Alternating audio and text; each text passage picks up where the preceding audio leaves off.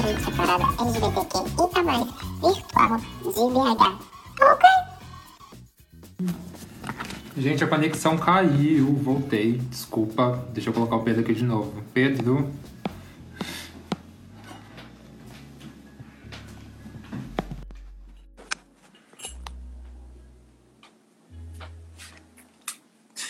Olha quem chegou, Thalisson. Pedro, desculpa, a conexão caiu aqui. Voltei. Foi mal. Não tem problema não. Continue. Então, a gente estava falando um pouco né, de, de prevenção. Eu acho que a gente pode começar agora a falar um pouco sobre a prevenção combinada.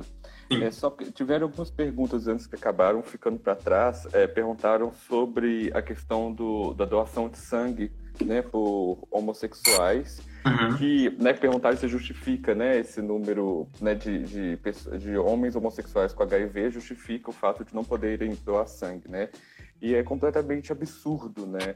É, primeiro que você já está excluindo uma parte da sociedade, você tá, né, já, já cria um preconceito. é, outro que todo mundo que vai doar sangue vai fazer, aquele sangue vai ser testado, independente seja, aquele sangue vai ser testado. E querendo ou não, são pessoas querendo ajudar outras pessoas, né? Assim, agora foi liberado, né? Sim. Saiu uma, eu não sei se foi aprovada a liminar ainda, mas que, que, que, é, que libera né, a doação de sangue por homens homossexuais. É, não sei se já está, você sabe me falar? Você já está. Não sei dizer ainda. Eu vi que o Ceará foi o primeiro estado que já começou a doação. Eu vi, eu vi essa notícia hoje, inclusive, mas assim, eu não, não tive tempo de pesquisar a fundo ainda. Sim, é, eu, eu acho que estão começando a liberar agora, e assim, isso devia ter acontecido há muito tempo, né? Não, isso nunca devia ter acontecido, na verdade, essa proibição, né? Uma proibição completamente, é, baseada completamente no preconceito, né? Do que qualquer outra coisa. Total. Então, né, sobre isso. É, eu vou falar um pouco então agora sobre a prevenção combinada, que chegaram a, a a comentar aqui também, inclusive, que eu acho que é muito importante. É, o que é prevenção combinada? A gente sabe, né, quando a gente vai falar sobre STs, a primeira coisa né, de prevenção de ST é camisinha. E batem nessa tecla de camisinha aí desde os anos 70, né? Eu acho que mesmo antes do HIV já existia é, o preservativo, né? Por causa de todas as outras ISTs. É, inclusive, por exemplo, a sífilis tem registro dela de antes do século XV, né? Então tem ISTs aí muito antigas. Então surgiu né, essa, essa forma, né? O, o, o preservativo, só que a gente sabe que o preservativo não funciona todas as vezes é, e, e não e, e nem todo mundo se adapta ao uso. Então, é, foi se né, chegaram a uma conclusão que não adianta a gente ficar empurrando goela abaixo, né? Tem que usar preservativo, preservativo, preservativo, que nem todo mundo está usando preservativo. Então, a gente tem que arrumar novos meios de fazer as pessoas né, se prevenirem em relação às STs. Então, surgiu esse conceito de prevenção combinada, que seria é, você combinar mais de do- dois ou mais métodos, né, é, é, métodos é, né, contra os ISTs, é, para você, né, para ser um pouco para ser mais eficaz. Então a gente vai falar agora um pouco de- de- desse tem, tem a mandala, né, da prevenção combinada. A gente vai falar um pouquinho sobre todas essas todos esses essas formas, né, que acabam que se juntando é, são muito mais eficazes. A gente tem primeiro o preservativo, tanto preservativo interno quanto externo, a famosa camisinha masculina e feminina, só que a masculina eu, eu chamo de externa e a feminina eu chamo de interna. Porque não necessariamente é masculina ou feminina, né? Nem todo mundo que tem pênis é um homem, né? E também a gente não sabe onde vai introduzir a, a feminina, né? Pode ser no ânus. Então, assim, é preservativo externo e interno. Então, ele faz parte da prevenção combinada, né? É, de, é, de acordo, tem, falam né, que tem mais de 99% de chance de, preven- de prevenção, mas isso se ele for usado corretamente. E a gente sabe que não é usado corretamente. Na verdade, o preservativo é, ele tem uma taxa de um pouco mais de 90%. Mas justamente porque a gente sabe que as pessoas, nem todo mundo sabe utilizar o preservativo, né? Na hora, utiliza errado, ou utiliza e depois tira. Isso também tem muito, né? As pessoas acham que previne, então usa o preservativo, depois tira e continua transando, né? Então, assim, é, então, o preservativo ele é, ele é ótimo, né? É uma, é uma forma barata, mas não é todo mundo que se adapta a ele. Uma outra coisa também da prevenção combinada é o uso do lubrificante. É, muita gente ignora isso, principalmente o lubrificante na relação anal. É, a vaginal também é interessante usar lubrificante, mas na anal principalmente, porque né, a região ali do ânus não é totalmente preparada para receber uma, nenhuma penetração, não tem a lubrificação é, não tem a lubrificação ideal. Então, quanto mais lubrificante você usa, menos atrito tem, menos, é, menos chance de machucar e de transmitir alguma coisa que, esteja, né, que esteja ali. Então, o, o, lubrificante é muito importante, inclusive, tanto preservativo interno externo e o lubrificante são distribuídos gratuitamente em todo o Brasil. Né? O governo, teoricamente, né, libera e, teoricamente, tinha que ter todos os centros de saúde, CTAs, tudo. A gente sabe que nem sempre, mas né, é, pela lei isso existe. É, sim, a questão das fissuras anais, né, é, que entra né, nessa questão da, da transmissão justamente né, desse atrito que causa esses, esses, pequenos machucados que podem, né, que aumentam a chance de transmissão de ISTs. É, uma outra questão também é a PEP e a PrEP, né, que tem falado muito nisso agora e muita gente confunde. É, a PEP e a PrEP, na verdade, não é só o remédio, é todo um ciclo de tratamento ali de prevenção, né? Então, como funciona? Primeiro a gente tem a PEP, é, primeiro a gente tem a PEP. A PEP é a profilaxia pós-exposição, né? Então, depois que você teve algum tipo de exposição, né? Assim, ou você teve uma relação sexual é, é, sem preservativo, ou o preservativo rompeu, ou aconteceu alguma outra coisa, né? Em caso de abuso sexual também, você vai no centro de saúde, você tem até 72 horas para procurar esse centro de saúde, né? Para o tratamento ser realmente eficaz, quanto antes você for, melhor, mas tem até 72 horas depois que o ato aconteceu. Sim. E você, eles vão te orientar, né? Você vai tomar o, o, o antirretroviral, você vai tomar durante 28 dias, uma vez por dia, e isso reduz a chance, é, a chance mais de 95% de você contrair o HIV, mesmo você tendo, né? Mesmo você né, teve contato com o HIV na, na sua na relação. Então, é, é uma forma da gente assim prevenir de acidentes futuros, né? Assim, é, de acidentes futuros não. É, a gente prevenir é, de alguma coisa que saiu do nosso controle, né? Assim, aconteceu depois, né? Então é interessante é, é, esse método é, e justamente não é só o remédio, né? Faz toda essa parte, né? De tomar o remédio, fazer a testagem, fazer o acompanhamento, né? Tem toda uma questão de acompanhamento médico, não é só sei lá pegar o remédio pronto, Sim. né? A PEP é, tem toda uma questão da, né, da, do tratamento da profilaxia e é importante também que a PEP é só para o HIV, tá, pessoal? Não, não inclui a sífilis, a gonorreia. Importantíssimo ressaltar isso, inclusive. Né, que tem gente agora que, que, né, que, que tá tomando a PEP e, e, e meio que acha que isso vai proteger de tudo, né? uhum. E na verdade é só do HIV, né? Todas as outras infecções, a pessoa continua suscetível a ela se ela estiver usando só a PEP, né? No caso, só a PEP. A gente tem também a PrEP, que é a profilaxia pré-exposição, né? No caso, são as pessoas é, que geralmente são aconselhados para é, casais sorodiscordantes, né? Quando uma pessoa vive com HIV e a outra não.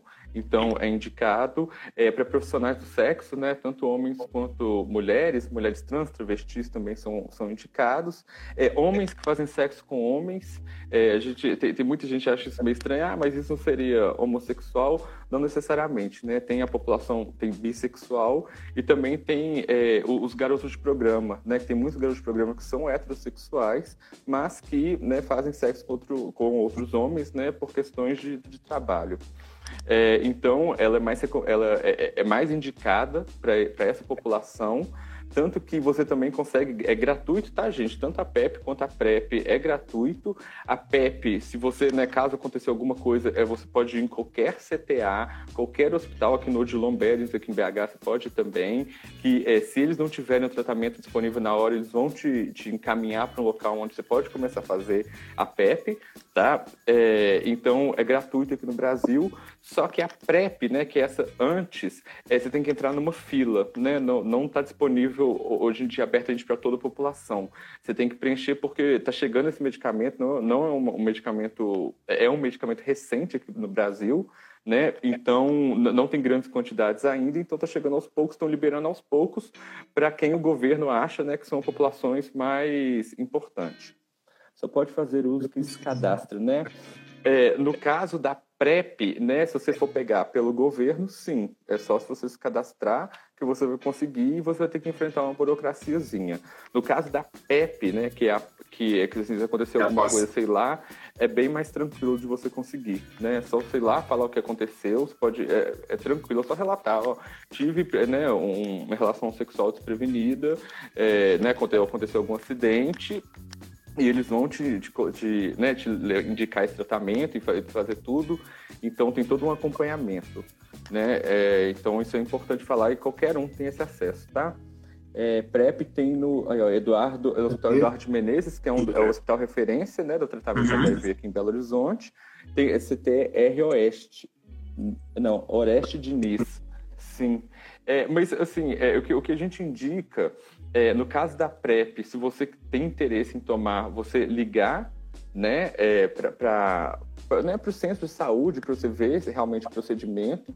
É, mas o caso da PEP, né, se acontecer um acidente, a gente pode ir em qualquer, qualquer unidade saúde, básica, qualquer UPA, qualquer um que mesmo se não tiver o tratamento lá, eles vão te encaminhar ou para o CTA ou para o hospital que tem esse tratamento, sem iniciar esse tratamento imediatamente tá?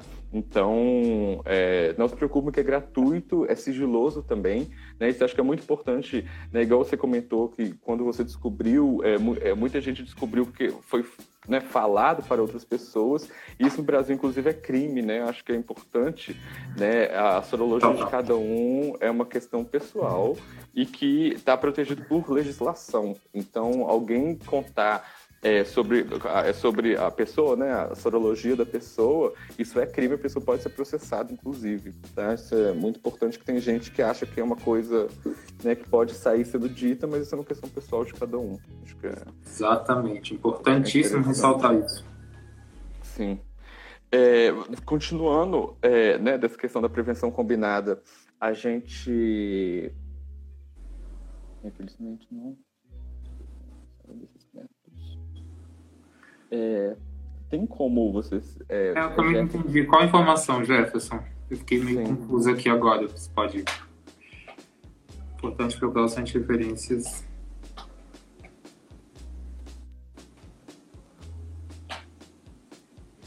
Hum, ainda... Sim, é, é, é, é, sempre importante, igual qualquer questão, procurar o centro de referência, né? Procurar algum centro do governo, né? Assim, do, do que é do município. Então, é, eu não entendi. Eu tô, eu tô meio confuso aqui da PrEP que ele tá falando. Que é. Ah, tá. Não, ele falou da PEP, que é a questão da pós-exposição, que acontece em caso de algum acidente, procurar alguma unidade básica de saúde. A PrEP, ela precisa de um acompanhamento e também precisa de fazer um. Não um agendamento, mas você tem que fazer um cadastro para você poder conseguir encaixar nos critérios do governo e para poder conseguir a medicação. É isso. Isso. Acho que foi isso que ele quis dizer, mas ficou muito bem claro, eu acho. Sim. É, qualquer coisa, é só mandar aí a gente continua respondendo. Sim. O Luciano perguntou é... para você poder responder, porque essa pergunta aqui eu acho que é melhor. Quais são as drogas contidas na PrEP? A trufada faz parte da PrEP? Olha, eu realmente não sei te falar certinho, porque eu sei que tem mais de um tipo de coquetel é, hoje em dia no Brasil. Tem um que são combinação de dois remédios, tem o, o, triplo, né, que é a combinação de três remédios. Então isso depende. Eu não sei te falar o que eu já vi de. de... Depende também de cada pessoa, eu acho. De cada. Porque tem questão. Depende da pessoa também, porque eu sei que tem questão de vacina também, tem questão de injeção. Então, assim, depende do diagnóstico que for colocado ali. Acho que é isso. Sim, sim. É, é, eu, eu, isso eu realmente não consigo aprofundar assim, para te falar quais medicamentos tem cada. Eu sei que a, a, questão da PEP, o medicamento, né, de quem teve a exposição e vai começar a tomar esse medicamento uhum. né, durante o mês para não para não infecção não, né, coisa ao corpo, uhum. é, ele, nesse caso, é, o, o, remédio é bem parecido com o antirretroviral mesmo, que é usado para tratamento da, da, da, pessoa com HIV. Sim, sim. Mas eu não sei te falar exatamente os componentes, porque isso realmente vai depender, né? E também tem, tem remédios novos chegando agora, eu vi que tem um chegando no Brasil também, acho que estão sempre chegando novos remédios, né? Então, depende... É, ah, a, a PrEP é a combinação de dois medicamentos, tenofo, tenofovir e entre citabina. Respondida a pergunta. Pronto. Podemos continuar. Continuando, então, a gente tem também é, uma outra questão da prevenção combinada é a testagem, né? A testagem é, frequente regular, né? É, as pessoas que têm uma vida sexual ativa mesmo usando preservativo, né, tomando todos os cuidados, é recomendado que faça exame pelo menos uma vez por ano, né, das ISTs, para sempre verificar, de preferência, assim, de seis, seis meses. Eu, particularmente, faço de seis em seis meses, é, eu, eu acho mais né, interessante. Tenho o, o... Não, Jefferson, pode falar, ué. Tá, tá ótimo. é maravilhoso. Tá ótimo. Mas... É, então, eu estou falando de teste, né? A gente tem que fazer é, a, é, fazer testagem sempre. É, até, hoje em dia tem testagem rápida, né, nesses, nos CTAs, que são centros de, de testar... De, testagem, de testagem e acompanhamento. E acompanhamento, e a, isso. A, isso. E, e, neles fazem, fazem esses testes, os testes saem assim, meia hora o resultado, é um furinho no dedo, e é, é de HIV, sífilis, hepatite B e C, então, é, por que não fazer, né? E tem muita gente também que pede quando vai no médico, né? Principalmente pessoas com, com vagina que vão no ginecologista. É sempre legal pedir para o ginecologista, já que vai fazer um exame de sangue, inclui, né, os exames. Acho que acho que inclui os exames de ST. Acho que tem que ser uma coisa do check-up nosso sempre, né? Tem que estar é importante. Acho que a partir do momento que você tem uma vida sexual ativa, é de extrema importância você saber o que acontece com o seu corpo uma coisa que eu sempre falo é que a, a, mulher, acho que principalmente, ela tem todo um acompanhamento já com o ginecologista primeiro, a partir da primeira menstruação, assim, todo pai, toda mãe já leva para poder fazer aquele acompanhamento já de início. Então já é importante já começar a educar e ensinar essa questão da prevenção. O homem, no caso, ele já é um pouco difícil porque ninguém te ensina a se masturbar ou ninguém te você não tem uma menstruação você pode ir ao médico sabe você não vai na primeira puber, na fase da puberdade assim de início não tem esse hábito no Brasil, assim, não é do nosso feito fazer esse tipo de coisa. Mas é importante é, começar a fazer essas testagens. Acho que isso é o que é o diferencial, essa questão da prevenção. A gente tem o péssimo hábito de, de remediar ao invés de prevenir, isso acaba acarretando um monte de problemas às vezes, assim. Então, acho que é super importante essa questão da testagem e, e falar sobre isso, assim, principalmente. Sim, é, e, e, eu já vi muita gente que, que fala que tem medo de fazer o teste, né? Tem medo de fazer teste, pra, tem medo de descobrir alguma coisa. Mas, assim, quanto mais a gente sabe, mais, mais possibilidade a gente tem de tratar e de ficar bem e de, sabe? Eu acho que é questão de, de autocuidado mesmo com o corpo como um todo, né? Porque você fazendo teste ou não, se você tiver algum IST, não vai ser o teste que vai, né? Vai Sim. falar que você tem ou não. Você tem sabe? Então, por que não detectar e tratar e, e, né, e resolver isso da melhor forma né, que pode ser resolvida? Eu então, sempre quis, desde os 19, 19, 20 anos, eu sempre fui com um amigo. E uma, um fato que aconteceu, todas as vezes que eu fui com ele, negativo, todas as vezes, a única vez que eu fui sozinho foi quando eu descobri meu resultado. Então, assim, é, é essa questão, sabe? E eu acho que também depende muito. Eu já tive no meu caso foi super tranquilo quando eu descobri o diagnóstico. A enfermeira que me atendeu no CTA foi de extrema delicadeza e super entendeu a situação.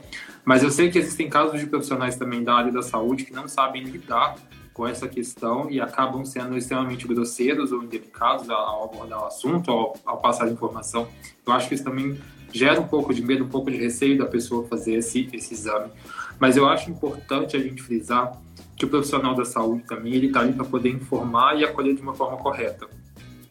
E a gente tem que entender também que esse, esse programa de, de testagem e de acompanhamento e de prevenção ele precisa ser extremamente valorizado e os profissionais também trabalham nessa área. Porque além de ser um, uma medicação de extremo, o custo dela é altíssimo, a gente tem que levantar a mão para o céu agradecer não só a medicação, mas ao SUS em geral que a gente tem no nosso país hoje, principalmente vivendo na, na, na situação que a gente vive hoje em dia. Mas, assim, é de extrema dificuldade que eu conheço pessoas que começam o tratamento, param, começam de novo, param, pessoas que fazem a testagem uma vez a cada 10 anos, e assim, gente, se transa, se tem um parceiro fixo, se tem o hábito de transar, sabe, enfim, diversas vezes, é super importante, principalmente se você não usa método preventivo, sabe? Eu acho que não só por uma questão de, de autocuidado, que eu acho que isso é importante, mas de cuidado com o próximo também, sabe? A gente não, não a doença, a infecção ela não tem cara, a gente não sabe se a pessoa tem alguma coisa ou não. Então acho que a gente tem que pensar a partir desse momento, assim, dessa forma, na verdade, que a, a infecção ela não tem cara, sabe? Você tem que se cuidar. Se você se cuida, tá ótimo. Não adianta você falar que tá praticando autocuidado, que essa questão de, de auto se valorizar, se auto amar, se empoderar, inclusive, sendo que você não se preocupa com o próximo, sabe? Eu acho que é uma das coisas que eu sempre alerto, assim, sempre quando eu discuto sobre o assunto, eu penso muito nisso. Porque é muito fácil você falar, ah, eu me cuido. Tá, fazendo uma skincare, tudo bem, skincare é uma forma de autocuidado, mas e, você se preocupa com a sua saúde sexual? Acho que eu eu fico muito grato pelas pessoas que me acolheram, principalmente por parte da minha família, como exemplo a minha mãe mas eu conheço pessoas que não têm esse tipo de acolhimento, sabe? Que, que não tem com quem falar sobre o assunto e, assim, é, é assustador, porque passa um milhão de coisas na cabeça da pessoa, inclusive suicídio. Então, como é que ela vai lidar com isso? Então, acho que a gente tem que pensar muito mais nessa questão do próximo também. Sim, eu, com certeza. É, é, é aquela questão do é, do atendimento humanizado, né? Que acho que às vezes falta muito no sistema de saúde e acho que não não por culpa, né? Acho que a culpa é do sistema todo, né? Que não prepara aquele profissional a lidar com o paciente, né? É, parar com esse, essa questão de que é, as pessoas estão ali para tratar doenças, estão ali para tratar pessoas, né? Não são humanos. doenças, são pessoas, né? São seres humanos que estão ali. É, e inclusive abrindo um parênteses que eu acho que isso também é muito importante, que a gente estava comentando, né? Do é, do, do HIV, né, que, que, as, que as mulheres é, vão no ginecologista desde muito novas. Mas isso as mulheres cis, né, que a gente sabe que as mulheres trans, elas não vão nem... No, no, é, a, o atendimento para essa população é uma coisa assim que praticamente não existe, né? E é muito complexo, inclusive, que muitas mulheres trans elas falam que quando elas vão para o médico, a primeira coisa que os médicos perguntam é assim: ah, você está aqui por causa de HIV? É por causa de sífilis? Sendo que, gente, é uma pessoa que tem todas, pode ter todas as outras doenças, né? Então, como que isso já começa com uma estigmatização e entra justamente nisso, né? Que o preconceito é o primeiro, né? O, preconceito, acho que é uma das maiores barras, né? Isso, isso, isso você pode falar muito melhor que pode enfrentar, que realmente o preconceito mata, né? O preconceito leva ao isolamento, né? Leva a, a várias coisas que, que acaba, pode realmente, né? O suicídio entre pessoas é, que, que, são, que, que vivem com HIV é alto, alto, assim, em relação à população, né? Que não vive com HIV, é, é, um índice a ser considerado. E justamente pela questão social, né, da exclusão social das pessoas que vivem com HIV. Sim, e é importante ressaltar nesse, nesse assunto é essa questão da, do preconceito. Assim, acho que em relação, vou diferenciar em relação ao meio cisgênero hétero, que é o, é nosso meio LGBTQ em geral, porque o tratamento não só de uma forma social, mas racial também, que eu acho super importante levantar essa questão de raça, de, de social mesmo, na verdade, porque não chega para todo mundo, sabe? existe uma, uma diferenciação em tratamento, em acolhimento, que não chega para todo mundo. Então, assim, enquanto. Vou usar esse termo, mas enfim, não queria explicar dessa forma, mas enquanto tem uma gay padrão de classe média alta que consegue todo o acompanhamento, que consegue se locomover de lugar para poder fazer exame, para poder buscar medicação, tem a bicha preta da favela que não consegue nem sair da comunidade. Então tem essa diferença, sabe? Infelizmente a gente vive num país extremamente preconceituoso, racista, LGBTfóbico, então assim, é difícil que essa informação chegue para todo mundo. E é importante que a gente fale sobre esse assunto para poder repassar essa informação. E da forma mais clara e objetiva possível. A gente está falando, acho que eu entendo dessa forma. Se você tem a noção de começar a sua vida sexual ativa a partir dos 15, 16 anos, você já entende, você já pode encarar de fato a realidade dos fatos, do que acontece. Você precisa entender e, e, aceitar a responsabilidade que você tem, Porque, assim, quando eu descobri que eu estava, eu falei, poxa, eu sei de quem foi. A primeira coisa que eu fiz foi conversar com essa pessoa. Falei, não, vamos conversar, porque eu preciso entender como que isso deu. Eu entendo que eu tenho uma parcela de culpa, talvez, porque eu não me preveni, eu sei dos métodos de prevenção, mas eu queria entender, eu queria que você me falasse. Então, assim, a partir do momento que eu sabia que essa pessoa tinha e não me contou, assim, naquele momento eu não sabia o que fazer. Passava mil coisas na minha cabeça, a ponto de processá-lo, a ponto de correr atrás dos meus direitos, a ponto de. Não sabia o que fazer. E ele falou: eu tinha medo de falar porque eu não sabia qual seria a sua reação.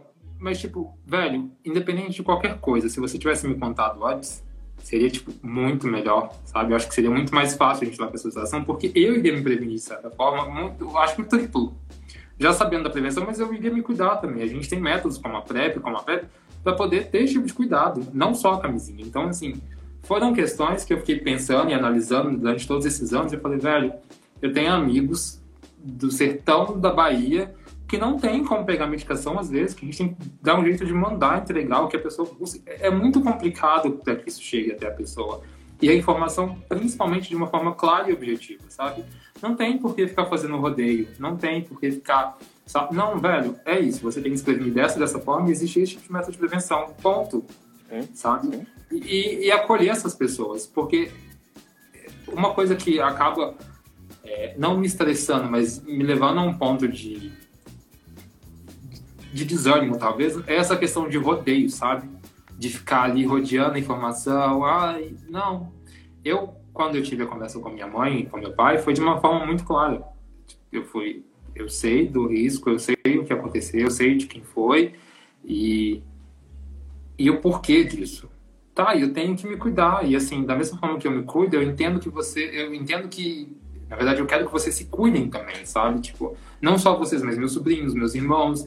A gente tem que procurar esse tipo de acompanhamento porque eu acho importante. E foi a partir desse momento que dentro da minha casa começaram as mudanças, que eu entendi que eu podia fazer a mudança fora de casa também, o que é super importante.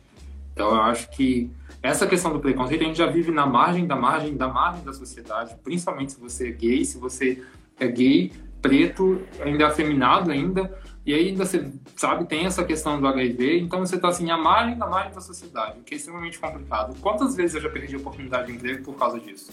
Porque da, da última vez que eu saí do meu emprego de carteira fixa, que foi em 2016, foi exatamente por isso porque dentro do meu trabalho eu sofri preconceito. A ponta do meu chefe, eu já contei isso várias vezes, mas é a ponta do meu chefe pedir para poder separar os meus talheres. E assim, chegou ao momento que dentro da loja estava insuportável, assim, as pessoas, as pessoas queriam entender o que estava acontecendo, mas assim, não sabiam lidar com toda a situação. Uhum. E, e isso foi pela falta de informação. E naquele momento eu já estava tão cansado mentalmente, psicologicamente, que eu não tinha nem como entender e explicar para as pessoas a única coisa que eu fiz foi sair da empresa e assim de lá para cá eu, eu, me lembro assim todas as vezes que eu fui fazer uma entrevista e que eu contava o real motivo que que eu saí da empresa porque eu saí eu sempre independente se meu currículo podia ser o melhor que fosse independente do meu currículo não era contratado por causa disso. E a partir do momento que eu não contei eu fui contratado.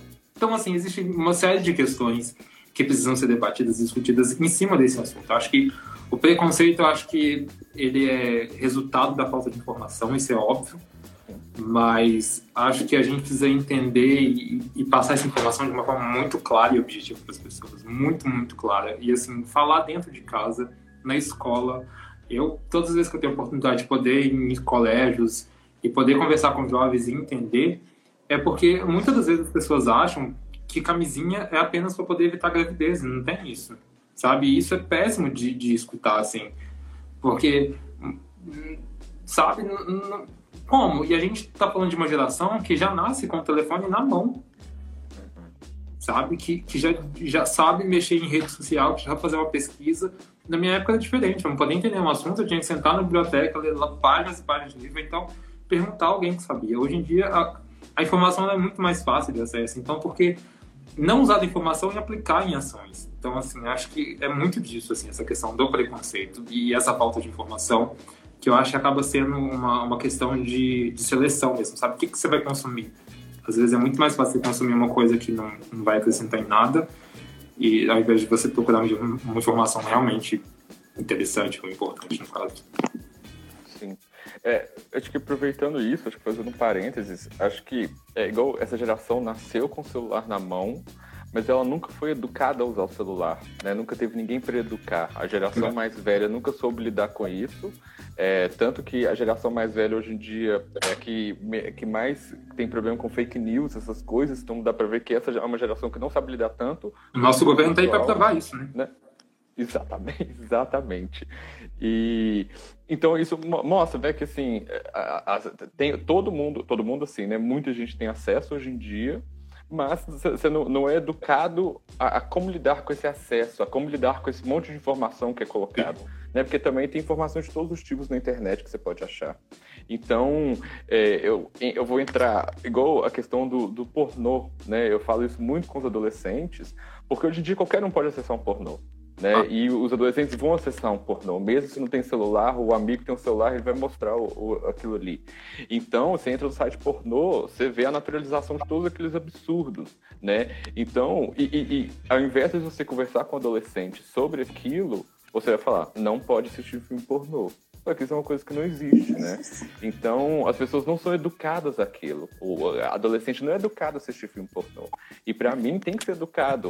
É igual eu sempre falo, quando você vai assistir o filme do James Bond, ele pula do prédio, abre paraquedas e entra dentro do avião e cai lá, você sabe que isso é mentira, você sabe que são filmes, você sabe que são atores. O filme pornô é a mesma coisa. É um roteiro, aquilo ali não é aquilo ali que acontece na realidade. Né? Claro que tem fetiches, tem, entram várias coisas, né? Não estou criticando isso. É, mas eu acho que uh, não, não, a gente não é educado a lidar com nenhum aspecto da sexualidade e, inclusive, com os aspectos novos da sexualidade, né? O que, que é a era virtual, que eu acho que é a grande novidade, né, da questão da sexualidade na nossa cultura e que a gente não, não educa, a gente não fala, né? Muito pelo contrário, a gente só corta, não pode. E não pode, né, gente? Quando que não pode resolver alguma coisa, né?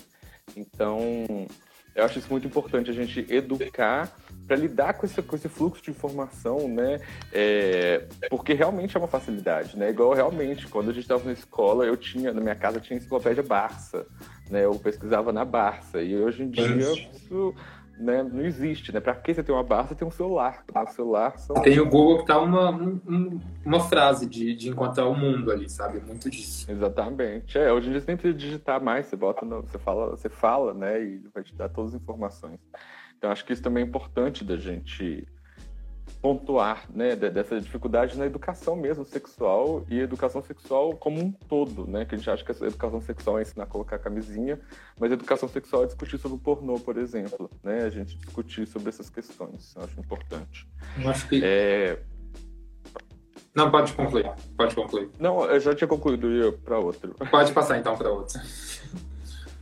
Não, eu ia continuar a mandala da prevenção combinada, que a gente falou né, da testagem regular. Uma das coisas importantes também é a transmissão de mãe para filho, né? Que isso pode acontecer é, com, com mulheres HIV positivas que estão grávidas. É, isso geralmente acontece na hora do parto, né? Que tem é, o contato do sangue da mãe com, com da criança. Mas se, se essa mãe está fazendo tratamento desde o começo também, é ok, né? Assim, não, não tem chance de passar pro, pro filho. Então, também fazer isso, né? Acompanhamento, mas como você mesmo disse, né? Dentro do pré-natal, isso entra dentro do pré-natal, né? O HIV já está entre os testes, né? Que a mulher precisa fazer. Então, mas isso faz parte também, né? Da mandala de prevenção combinada. É, uma outra questão também da prevenção combinada é tratar todo mundo com, que, que, que vive com HIV, né, fazer o tratamento de todo mundo, é justamente porque a partir do momento né, que a pessoa sabe e, e que ela faz o tratamento, ela fica indetectável é, e é intransmissível, né, o I é igual a I, indetectável é igual a intransmissível, então, né, são pessoas que mesmo que, né, com, com, que vivem com HIV não vão transmitir esse vírus, então isso é importantíssimo também, né, na questão da prevenção combinada, tratar todas as pessoas que vivem com HIV, tem a questão também da redução de danos. Né? A redução de danos não é muito falada, é uma questão ainda um pouco complexa para muita gente. Por que, que é redução de danos? A redução de danos é, entra principalmente no abuso de substâncias, né? Que a gente sabe também que o abuso de substâncias, ele também, ele, é, dependendo da população, ele está ligado à, à contaminação de a infecções, né? ISTs, por causa né, do uso de substância, acaba que as pessoas se esquecem um pouco da questão da prevenção e, e se expõem mais. Então, a redução de danos é assim: é, tem aquela população que, que vai usar aquela substância, né, que a gente não tem como tirar. Então, a gente vai tentar propiciar um melhor ambiente para que ela, que ela faça isso com, com, com menos efeitos, menos danos possíveis. Né? Então, a redução de danos, por exemplo, ao invés de, de vir com uma política não usar drogas, é, é, é, vir com a política de acolhimento a todo mundo, a todos os usuários, é, tratamento psicológico, muito mais do que cortar. Né? Você vai tentar reduzir os danos causados por aquilo ali do que necessariamente tirar aquilo ali. Né? Uma outra ação que as pessoas fazem em relação àquele problema. É, e muita gente acha isso errado, né? Falar, ah, mas como assim você está incentivando as pessoas? Só que a gente vê igual, por exemplo, é claro que no mundo ideal, né, da, a gente tem é, no, no mundo ideal, por exemplo, a Amsterdã, né, que é, lá é, pessoas que, que têm certos tipos de, de, de, vício, né, o próprio governo fornece a substância para aquela pessoa é, para aquela pessoa usar mas é, é, totalmente controlado esse ambiente, a substância é uma substância controlada pelo governo, então isso causa é um amparo muito mais humanizante, né, para as pessoas do que simplesmente você falar você não pode usar, coloca numa clínica de reabilitação e pronto, né, que eu acho que é muito mais complexo, a gente está lidando com pessoas, né, não é com situação, né, não é com uma coisa pontual, né, a gente não está lidando com crack, por exemplo, a gente está lidando com seres humanos, então a prevenção, é, a o, a redução de danos é muito importante, né? Da gente entrar é, por isso tudo, né? Assim, para a gente parar com essa política do não, né? De não pode, você não pode, porque essa política do não, ela não é eficaz, né? Ela acaba que ela passa por cima de muita coisa, né? Que tem gente, é, igual eu fiz é, eu fiz, ano passado, eu trabalhei num projeto na Prosmig, Associação das Prostitutas de Minas Gerais. Eu trabalhava nos hotéis da Guaicurus conversando sobre prevenção combinada. E você chega com esse discurso, se você chegar com esse discurso, né, de que tá errado, né, tem que transar com camisinha, gente, isso não funciona lá. Né? Tem meninas que trabalham lá, que fazem programa 20 reais o programa. E chega cara que fala, olha, eu vou te dar 400 reais aqui pra gente transar sem camisinha né? E a gente chegar para ela e falar assim, não, você tá errado, você não pode aceitar esse dinheiro, isso não pode, que é isso? Quem sou eu dentro da minha realidade aqui, né, que é a realidade que eu sou completamente privilegiado, né, vir chegar e, e, colocar isso como uma verdade, né? Então acho que as coisas são muito mais complexas e a gente tem que trabalhar isso muito melhor, acho que pelo pela visão, pelo lado humanizante mesmo da coisa, né? A gente não está tratando de doença, a gente está tratando de pessoas e acho que isso é muito importante a gente sempre reforçar, né? É, é, é igual é, todas as situações, né? Igual pessoas é, em condições ah a PBH tem uma equipe de redutores atuantes. Sim, Ótimo. é incrível. É, é, um dos, desses projetos. É, é, o, o projeto é, atualmente, né, que eu trabalho num dos projetos da Secretaria Municipal de Saúde, que é o BH de mãos, mãos dadas contra a AIDS, mas tem alguns outros projetos paralelos que justamente, né, são os redutores de danos que vão no campo para conversar com essas pessoas, trabalhar assim é, eles vão em, uma área, por exemplo, onde tem é, pessoas em situação de rua e que, né, que são, têm problemas com com drogadição, né, tipo de né, coisas mais pesadas, principalmente crack, e ao invés de você pegar aquelas pessoas, falar, vocês estão, não podem fazer isso, colocar tudo ali no, numa reabilitação forçada, é você, é você conversar e, e fazer um e, e, causa, e, e propiciar um ambiente melhor para aquela pessoa sair daquela situação, né? Porque a gente só cortando aquilo ali não necessariamente é o ideal. Né? É a questão do acolhimento, é... literalmente, né? É você Sim. humanizar esse atendimento e acolher essa pessoa, porque é, é, muito fácil você falar, olha, você tem que tomar esse remédio, tá? Mas você tem que ter a questão de entender, de entender o psicológico da pessoa, de ensinar ela a como fazer isso e a como ela vai conviver com isso a partir daquele momento. Então, acho que é super importante essa questão do acolhimento em geral, assim, sabe? É, é, é válido é, é, é, teve uma das meninas que eu conversei, era uma menina trans que trabalhava, e ela tinha dado positivo para HIV e positivo para sífilis, e ela falou que não ia fazer tratamento, não queria se cuidar, não queria nada, continuou fazendo programa, continuou fazendo programa é, sem, é, não, não, usando né, os métodos de prevenção, E, e quando a gente foi discutir esse caso, teve uma pessoa que falou assim: ah, mas é, olha que a pessoa errada, não é que ignorância dessa pessoa. Mas a gente não sabe a situação que essa pessoa vive. A gente não sabe o que essa pessoa passou para chegar até ali naquela situação, para eu chegar na minha realidade, que na minha bolha e, e colocar isso para ela e falar não, você está errada, né? O que que, tá, que que tá certo, o que que tá errado, né? Então acho que a questão realmente da humanização, da empatia, né? Da gente se colocar no lugar do outro e que o, o, nosso lugar, né? Só, só da gente estar tá chegando. Sim. O Jefferson mandou uma pergunta de ajuda. Oi? Não pode continuar. É, eu acho que só da gente chegar, a gente chegar em pessoas que estão precisando de ajuda, já coloca a gente numa situação assim que, que nessa situação que a gente a gente que vai ajudar, né? Nós estamos é, assim, que, não, tentar explicar isso. Eu, eu, acho que quando a gente chega numa população vulnerável, a gente já tem essa responsabilidade de ver, de, de entender a visão deles, né? Do que chegar com a nossa visão do que que aquela população tem que fazer. Né? Então, acho que é o, é o mais importante. Né? É, então, a prevenção combinada a gente já falou. De tudo, né? Sim. Jefferson mandou uma pergunta perguntando o que, o que vocês acham de uma vacina preventiva para o HIV. Eu acho que. Quer responder? Bom, vendo o atual cenário, eu acho super válido e interessante. Assim, tá? Acho que é super importante que a medicina chegue a esse, a esse resultado, não só de prevenção, mas como de cura também, porque eu sempre bato nessa tecla, acho que o HIV ele tem muito mais a ver com o psicológico do que com a infecção em si. Acho que a forma que ela é abordada hoje em dia, e como sempre foi, foi sempre muito pesado. Se você buscar no YouTube matérias sobre o tema dos anos 80, 90, você escuta cada coisa que assim você fala, gente, eu não acredito que sabe como. Mas é porque desde o início ela sempre foi pregada como uma praga e que só acontece entre os gays. E assim, isso ficou, sabe? Eu espero que não perpetue por muitos anos, mas até então as pessoas entendem que só é com a gente, assim, sabe? Se você é gay, se você é travesti, se você é trans, o que não é realidade, a gente sabe que não é.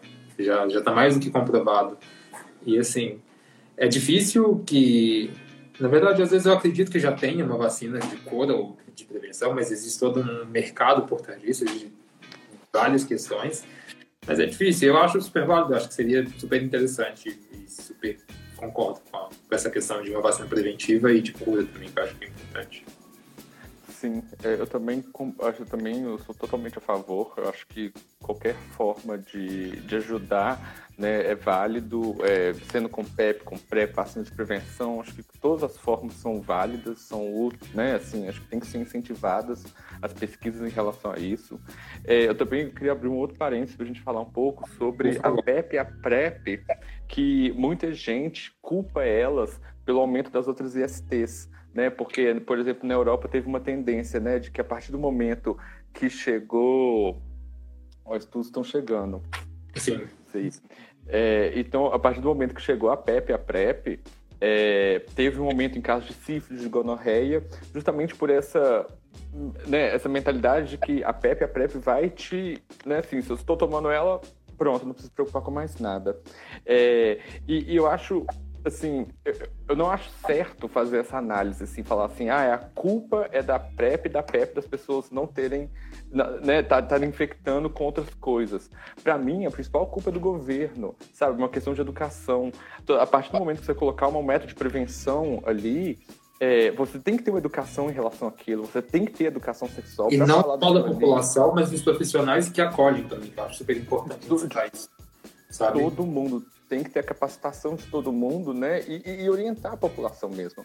Porque é, é, é, muito fácil, né? A gente acusar e, e o governo falar, ah, a gente está oferecendo um remédio incrível e as pessoas não estão sabendo lidar. É o governo que não está sabendo lidar, né? Isso é a responsabilidade do governo, né? De criar políticas públicas e criar meios, é, não só da população acessar, mas a população se informar em relação àquilo Né? Então, é, eu não acho muito certo a gente culpabilizar né, esse aumento de tudo e falar, ah, não, olha aí, são as pessoas que são irresponsáveis e não estão se cuidando, né? Porque a partir do momento que tem a PEP e a PrEP, elas acham que podem fazer tudo. Mas, na verdade, é porque não vem uma educação em cima disso, não, não vem um tema. É, tanto que essa, a própria PrEP é uma discussão que o governo nunca levantou, o governo nunca expôs isso. Né? Essas são as militâncias que vão descobrir, né? que vão repassando essas coisas, Sim. mas você não vê na, na Globo passando um, um, negócio falando, olha, tem PEP. Não PEP, só na Globo, acho que na publicidade em geral, assim, você não vê informação de educação sexual na publicidade, isso não existe, é muito difícil você acompanhar em filmes, se você acompanha, geralmente filme quando ele vai tratar algum assunto relacionado ao HIV AIDS, é sempre aquela mesma estética agressiva, que todo mundo fica assustado, que, que te comove, que causa aquela série de coisas e assim, não é tratado de uma forma comum, assim. E eu acho isso de extrema importância, porque eu sou uma pessoa que, com o passar dos anos, eu entendi que a ação offline, ela funciona muito mais do que online, ou seja, eu prefiro muito mais atuar com pessoas, literalmente, o tempo todo, de disponibilizar o meu telefone pessoal e conversar com essas pessoas, do que falar apenas em mês como o mês do orgulho, que é o mês de junho, e o mês de dezembro, que são as únicas datas que são lembradas. E isso é péssimo. Assim. Eu já recusei campanha de governo porque eu, eu achava, eu achei, eu achei que a um ponto que era incoerente fazer esse tipo de coisa nessas datas específicas. A gente precisa falar isso todo dia, não é dezembro e junho, sabe? Eu sou muito grato aos espaços que tem, principalmente quero agradecer o Ed aqui de novo pelo espaço, mas assim, velho, a gente tem uma plataforma de, de troca na palma da mão. Então vamos tratar disso todos os dias, não é só. E a publicidade, eu acho que ela tem por obrigação fazer isso também, sabe? Eu tenho inúmeros amigos que são publicidades e eu sempre levanto esse questionamento e assim, é difícil, igual eu acho super válido toda a questão do, do mês do orgulho, da forma que é tratada, tem toda uma luta né, desde o Stonewall, mas, mas enfim, eu vejo marcas que patrocinam tudo isso em prol de uma festa que acontece uma vez por ano. Uhum. Essas marcas poderiam talvez promover ações mensais, ou sabe, durante uma, uma data específica, não específica, mas assim, de uma forma mais incisiva sobre a educação sexual, que é muito mais importante. Então, assim, é, é super válido esse questionamento também. Por que a mídia, por que a publicidade, ela não releva esse tipo de assunto? Por que ela não entra em discussões mais aprofundadas sobre esse tipo de assunto?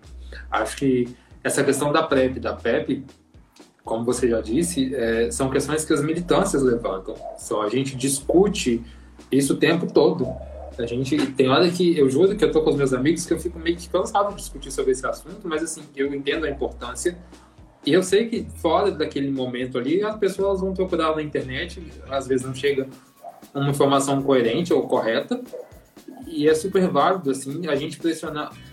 O nosso governo hoje em dia, infelizmente, ele é extremamente falho em todos os sentidos. A gente tá vendo o que tá acontecendo aí durante todos os dias. A gente chegou a um milhão de, mortes, de, de casos de Covid nessa semana.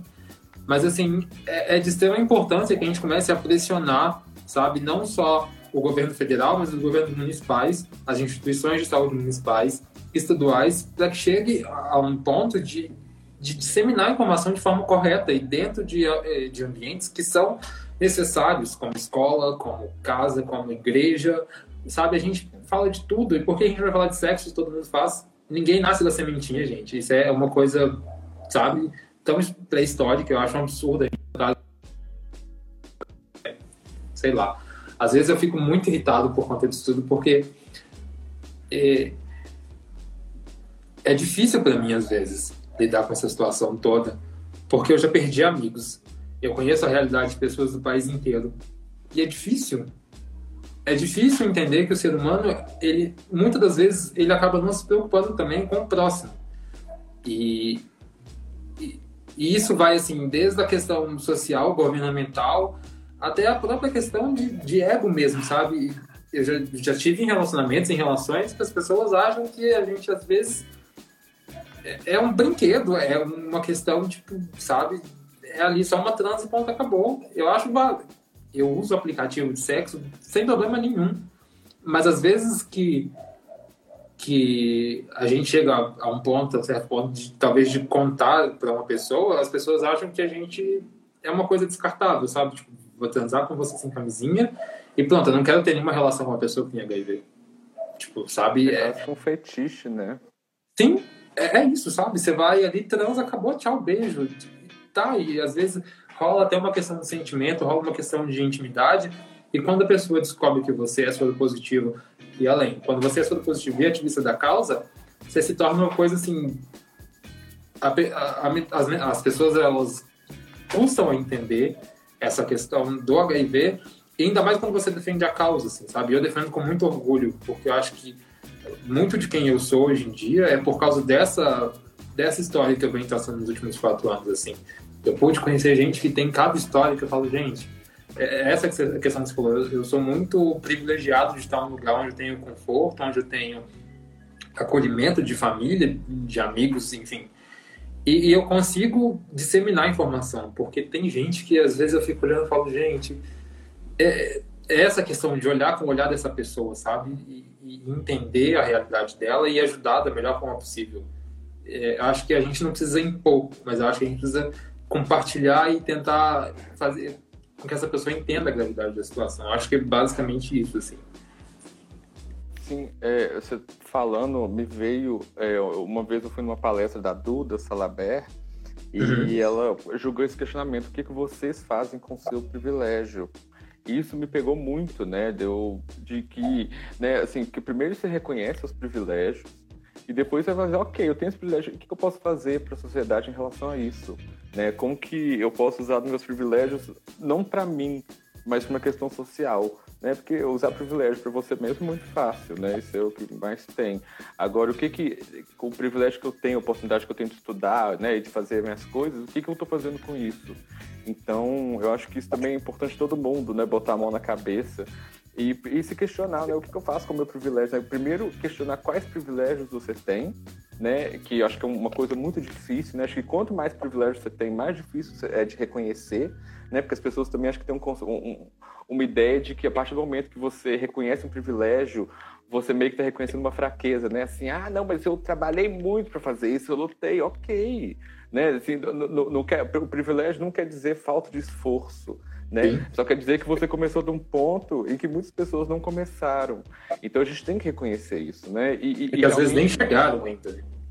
Sim, sim. É, é, Às vezes você começa de um ponto em que muita gente nem vai chegar nunca na vida né? Então acho que a gente tem que sempre pensar nisso, né? O que, que eu estou fazendo com o meu privilégio e o que, que eu faço com esse privilégio para ajudar as pessoas, né? Assim, além de mim, né? Como que, como que, eu, como que eu transmito isso? Então eu acho que isso é, isso é muito importante todo mundo refletir, não só sobre o HIV, né? Acho que todos os privilégios, né? Privilégio de gênero, privilégio de raça, né? Da questão toda social, acho que tem, tem, a gente tem que pensar nisso e principalmente as pessoas mais privilegiadas, as classes altas, as pessoas brancas, as pessoas cis, né? Acho que é o principal. Eu tive o privilégio de participar de dois projetos de, de YouTube no ano de 2018 e no ano passado, onde eu dei duas entrevistas. E ano passado, morando em São Paulo, eu tive mais adentro do ativismo, assim, eu pude dar palestras, pude participar de rodas e, e conversar e conhecer. E aí chegou um momento que eu parei para entender, eu falei, gente, a minha história, ela gera um impacto muito grande na vida de outras pessoas. Porque o número de pessoas que entraram em contato comigo nos últimos quatro anos para cá foi uma coisa assim que eu falava, gente, pera, alguma coisa eu posso fazer para poder mudar a vida dessas pessoas, sabe? E assim, e foi uma das formas de, de entender e a, a minha situação como soro positivo e falar, pera, eu posso ajudar, sabe? O que, que eu posso fazer? Eu conversei com meninos de 16 e, e senhoras de 60 anos, assim, que são soro positivo e que, assim, não tinha com quem simplesmente conversar às vezes sabe? Às vezes tomar um café. Morando em São Paulo, tinha facilidade de me locomover e tomar um café, bater um papo. E ali. E, e aí foi que eu falei, velho, eu preciso criar alguma coisa para poder acolher essas pessoas. E aí eu criei um projeto que chamou Hoje Indetectável Vivo, HIV. E aí, tipo, ao todo eu acho que eu tenho uns 70 contatos do país inteiro. E assim, a gente começa junto, se a pessoa descobriu o diagnóstico recentemente, aí eu acolho essa pessoa e eu vou acompanhando as fases, as etapas delas, as, é, as, as, fases de, de, de, de, tratamento, na verdade, né? E aí ela vai na primeira consulta, ela vai tomar medicação, até ela chegar ao ponto de ser indetectável. Então, assim, é, ela vai, eu acompanho ela até ela chegar é um indetectável de fato, que acho que é uma qualidade de vida, assim, e faz com que ela entenda e absorva toda essa situação. Que ela não precisa absorver, absorver o negativismo do mundo externo, sabe? Ela precisa viver. Ela precisa tratar o HIV como uma convivência. Ela tem que tomar a medicação dela, se prevenir e se preocupar com o próximo. Ela não precisa viver o HIV. Ela não precisa, sabe, ser, acho que é muito sair do lugar de vítima para o lugar de poder. Isso sim é empoderamento. Você se cuidar e, e, e, se entender como pessoa e como todo positivo. E se cuidando, sabe? Lembrando também que não podemos julgar o não indetectável. Não, não julgo, mas eu acho importante a gente acolher, sabe? Acho que eu passei por esse processo de aceitação no início. Quando o Jefferson me conheceu, inclusive, eu estava no processo de negação, que eu comecei a fazer o tratamento e parei e comecei de novo.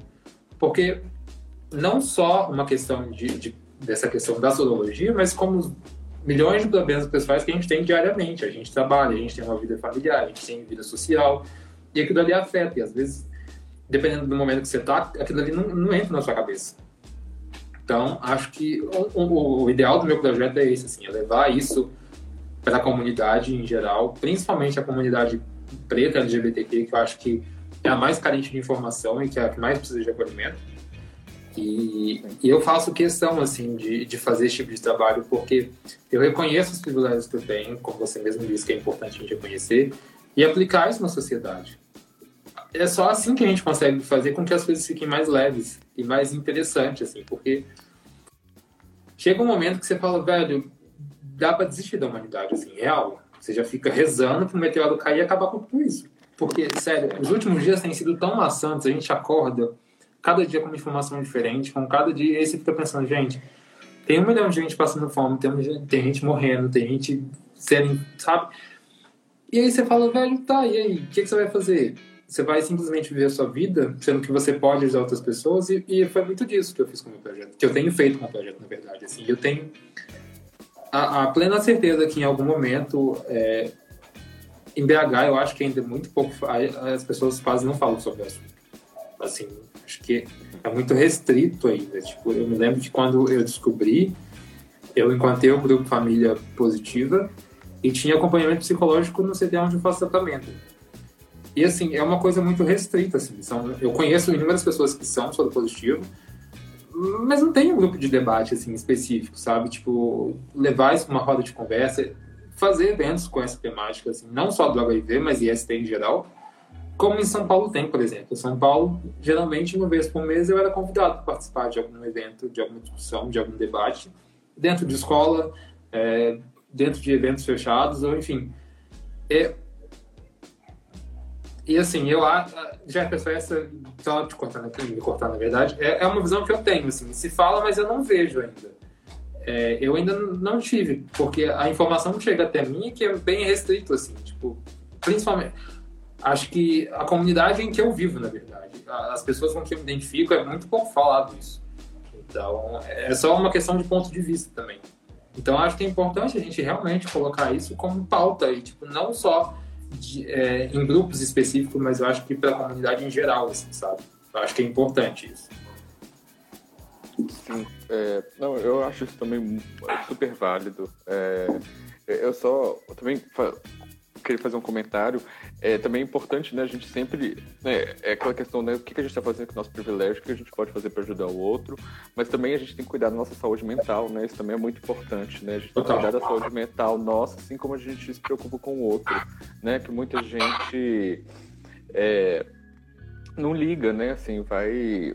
vai é, né, larga o, o, o dela para cuidar do outro, sendo que ela não está bem, né? E para a gente cuidar do outro, a gente precisa estar tá bem com a gente. A Eu vou te interromper, porque a gente tem um minuto e 30 segundos. Você quer voltar para a gente finalizar direitinho? Se, é, acho que a gente pode só fazer um fechamento mesmo. A última, porque, querendo ou não, acho que a gente falou tudo que a gente tinha planejado falar. Né? A gente foi falando. E essa questão daqui precisa ser feito. E acho que a questão toda da educação, né? A educa, educação em relação a isso e o acolhimento, né? É, acho que são as maiores armas, assim, para a gente combater todo preconceito e ignorância que mata, né? Assim, adoece Hum. Ele é, ele é, o sabor é forte, mas ele não tem aquele sabor forte de álcool. É, gostei, real. Entendeu?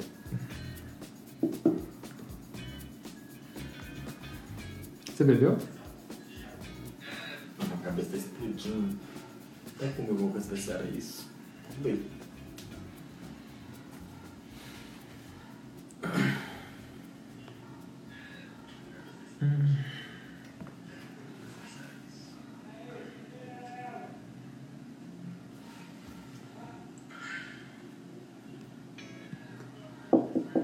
Só esperar o Pedro voltar, gente.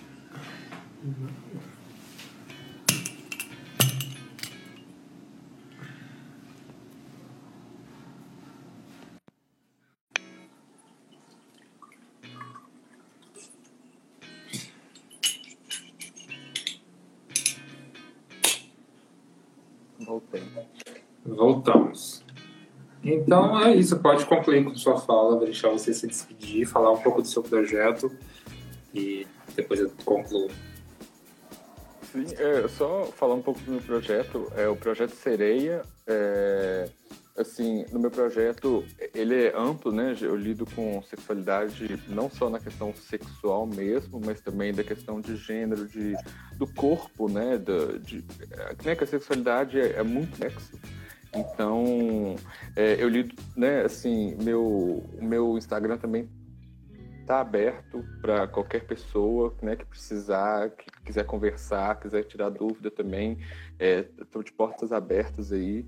É, acho que a gente precisa falar, precisa ter mais espaços de debate, né? Acho isso é importante, espaços de divulgação de informações certas, né? Assim, é, e, de, e, e, acho que espaço também de, é, de falas não assim, acho que também tem muita dificuldade da militância em fazer coisas acessíveis, né? Justamente como que não adianta a gente ficar tendo o, o discurso da, da militância e ficar aqui entre a gente, né? E esse discurso não chegar lá no, no interior, né? Então acho que, que isso é, é importante também da gente ir, ir para essa ação, né?